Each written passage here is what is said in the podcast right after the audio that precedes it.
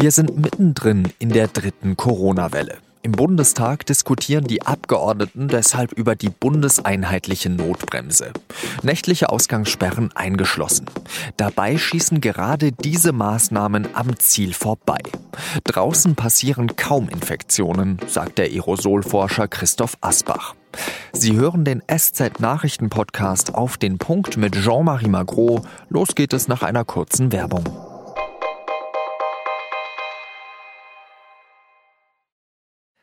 Es ist eine hitzige Debatte im Deutschen Bundestag. Bundeskanzlerin Angela Merkel wirbt engagiert um die Zustimmung der Abgeordneten für eine neue Fassung des Bundesinfektionsschutzgesetzes. Jeder Tag zählt. Jeder Tag früher, an dem die Notbremse bundesweit angewandt ist, ist ein gewonnener Tag. Merkel hat genug von den langen Ministerpräsidentenkonferenzen, nach denen die Länder sowieso machen, was sie wollen.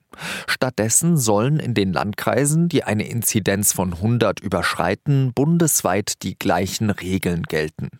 Eine bundesweite Notbremse. Der strittigste Punkt ist die nächtliche Ausgangssperre zwischen 21 und 5 Uhr. Beim ersten Anlauf kann Merkel ihren Satz nicht zu Ende führen. Ausgangsbeschränkungen sind keine neue Erfindung, sondern im aktuell geltenden Infektionsschutzgesetz. Die Kritik an dieser Ausgangssperre ist groß. Der FDP-Vorsitzende Christian Lindner sagt, sollte die Regierung nicht einlenken, würde er dagegen vors Bundesverfassungsgericht ziehen. Diese Ausgangsbeschränkung ist im Übrigen nicht nur verfassungsrechtlich hochproblematisch.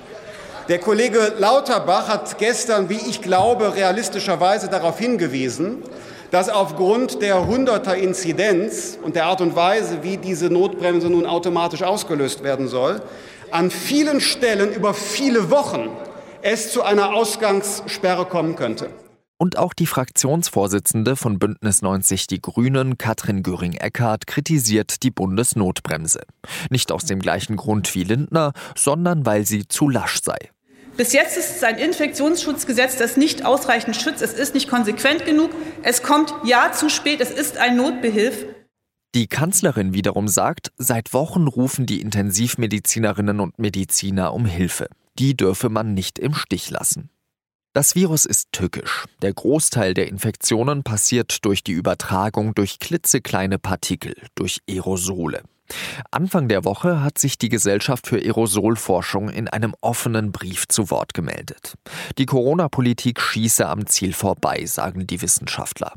Draußen stecke man sich kaum an. Die Gefahr ist drinnen viel größer. Eine Ausgangssperre, wie sie die Bundesregierung will, ergebe deswegen kaum Sinn. Ich habe mit dem Präsidenten der Organisation gesprochen. Christoph Asbach heißt er und er arbeitet am Institut für Energie und Umwelttechnik bei Duisburg. Herr Dr. Asbach, ich möchte von Ihnen wissen, Sie haben in den letzten Tagen sehr viel für Aufsehen gesorgt äh, mit einem Appell, einem offenen Brief der Aerosolforscher, ähm, wo Sie gesagt haben, die Corona-Politik, so wie sie jetzt gerade stattfindet, die braucht eine Umsteuerung. Warum braucht sie die?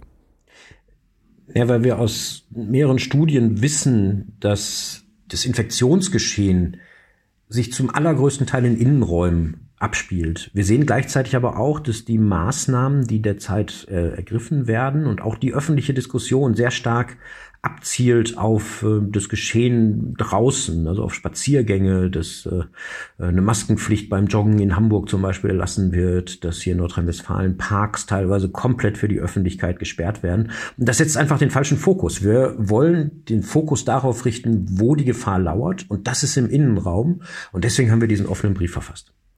Warum lauert sie im Innenraum? Wie funktioniert quasi diese Übertragung durch Aerosole? Um mich zu infizieren, muss ich eine gewisse Anzahl an Viren einatmen. Wir reden hier, das ist nicht ganz genau bekannt und sicherlich individuell auch unterschiedlich, über eine Anzahl im Bereich von einigen hundert bis einigen tausend Viren, die ich einatmen muss, um mich zu infizieren. Mit jedem Atemzug atmen wir kleine luftgetragene Aerosolpartikel, so kleine Tröpfchen aus. Und im Falle einer infizierten Person können diese eben halt Viren enthalten. Diese Partikel sind in einer Größenordnung von unter einem Mikrometer. Das heißt, sie sind so klein, dass die auch nicht mehr zu Boden sinken. Diese Partikel, die schweben in der Luft und wenn die Viren enthalten, dann schweben eben halt auch diese Viren in der Luft. Und im, im Innenraum ist äh, das Problem nun, dass sich diese Viren mit der Zeit anreichern können. Also die Konzentration dieser Viren, die steigt kontinuierlich an, wenn eine infizierte Person sich in diesem Raum befindet. Deswegen ist es so enorm wichtig, dass man die Luft in dem Raum idealerweise regelmäßig am besten sogar kontinuierlich austauscht, indem man die Fenster geöffnet hat. Damit schaffe ich es eben, die Virenkonzentration im Raum gering zu halten, so dass ich dadurch eben verhindere, dass ich diese genannte Anzahl von Viren, einige hundert bis einige tausend, einatme, die ich benötige, um mich zu infizieren.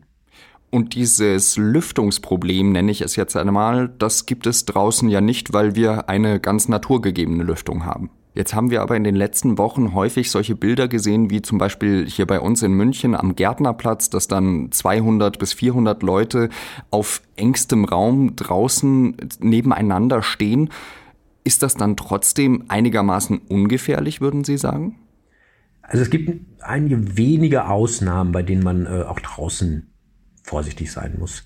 Ähm, das sind Situationen, in denen man sich, insbesondere wenn man sich gegenübersteht, ähm, sich dabei noch unterhält, weil was nun passiert ist, diese, diese Aerosolwolke, die ich ausatme, wird beim Sprechen sogar noch gerichtet nach vorne ausgestoßen und wenn jetzt mit zu geringem Abstand mir jemand gegenübersteht, könnte diese Person meine Aerosolwolke einatmen und wäre ich infiziert, und infektiös, dann würde diese Aerosolwolke Partikel, also Partikel mit Viren enthalten und mein Gegenüber würde diese Viren einatmen und würde sich dadurch direkt über diese Aerosolwolke infizieren. Das heißt also, diese Maßnahmen, die jetzt zum Beispiel im Bundesinfektionsschutzgesetz im Bundestag diskutiert werden, die nächtliche Ausgangssperre etwa, die schießen am Ziel vorbei. Maßnahmen, die Menschen verbieten, nach draußen zu gehen, setzen den falschen Fokus. Man muss trotzdem immer wieder auch darauf hinweisen, das, was damit erzielt werden soll, nämlich das Verhindern von Treffen im Innenraum, das ist ja genau das gleiche Ziel, was wir auch verfolgen mit, unseren, äh, mit unserem offenen Brief. Nur sind wir der Meinung, diese Treffen im Innenraum, die müssen 24 Stunden am Tag eingeschränkt werden äh, und nicht nur in der Nacht. Und deswegen denken wir, dass das das irreführend ist und möglicherweise am Ende einfach nur dazu führt, dass die Leute sich früher und doch wieder zu Hause treffen im Innenraum. Und genau das gilt es zu vermeiden.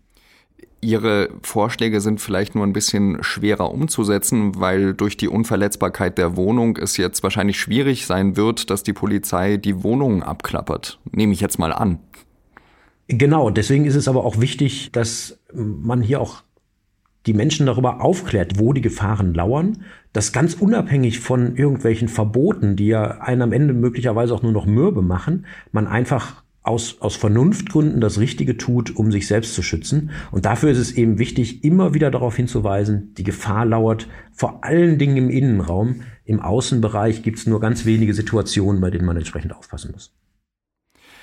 Es wird ja den Kritikern dieser nächtlichen Ausgangssperre zwischen 21 und 5 Uhr wird ja immer wieder gesagt, schaut doch mal die Studienlage an. Da gibt es zum Beispiel eine Studie der Universität Oxford, die besagt, dass der R-Wert zwischen 15 und 20 Prozent waren es, glaube ich, sinkt bei so einer nächtlichen Ausgangssperre. Was entgegnen Sie denen darauf? Nun ist eine solche Ausgangssperre in der Regel aber auch nicht als alleinige Maßnahme ergriffen worden, sondern immer im Konzert mit anderen Maßnahmen und in Summe hat das entsprechende äh, Reduktionen ähm, herbeigeführt. Wir denken trotzdem unabhängig davon immer wieder, dass es das Wichtigste ist, eben die, die Kontakte im Innenraum zu beschränken, ähm, dem Infektionsgeschehen entsprechend Einhalt zu gebieten. Sie haben in dieser Woche, wie schon am Anfang erwähnt, für Aufsehen gesorgt. Karl Lauterbach, der Gesundheitsexperte von der SPD, hat daraufhin ähm, nach ihrem Bericht Ihnen vorgeworfen, dass eigentlich nicht so richtig wissenschaftlich sei, sondern dass das eigentlich eher eine Meinungsäußerung sei. Das hat Sie überrascht, nehme ich mal an. Ja, das hat uns überrascht, weil es tatsächlich nicht den, den Tatsachen entspricht. Äh, wir haben hier verwiesen auf existierende wissenschaftliche Studien, die das untersucht haben. Da gibt es einerseits eine Studie aus China zum Beispiel im letzten Jahr, wo über 7000 Infektionen rückverfolgt wurden, von denen eine einzige im Außenbereich stattfand. Und eine weitere Studie, die kürzlich erschienen ist, ähm, da sind über 230.000 äh, Infektionen rückverfolgt worden in Irland und von denen haben rund 260 im Außenbereich äh, stattgefunden und das sind eben halt diese 0,1 Prozent oder ein Promille, die außen stattgefunden haben.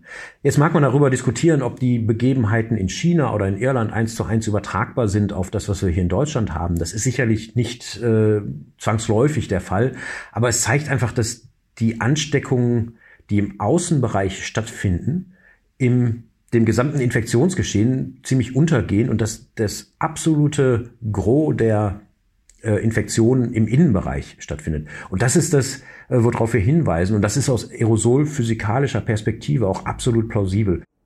Dann bedanke ich mich an dieser Stelle ganz herzlich, Herr Dr. Asbach, und ich wünsche Ihnen dann noch ein schönes Wochenende. Ja, vielen Dank, wünsche ich Ihnen auch.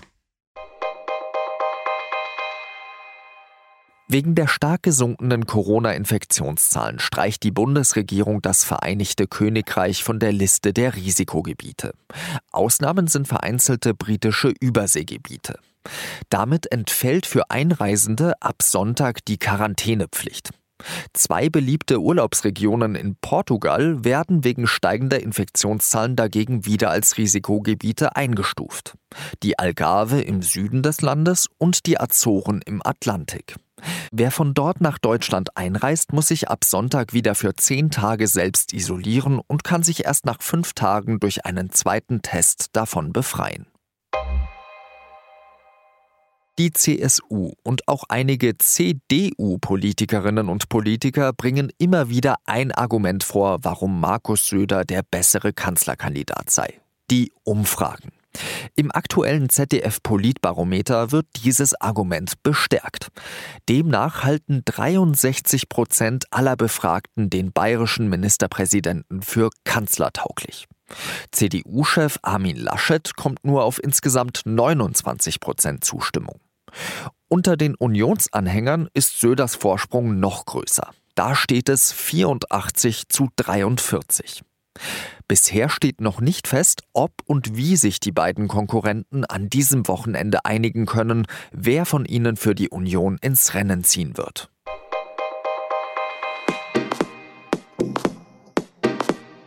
Markus Lanz ist nicht zwingend beliebt, aber seien wir ehrlich, ziemlich gut.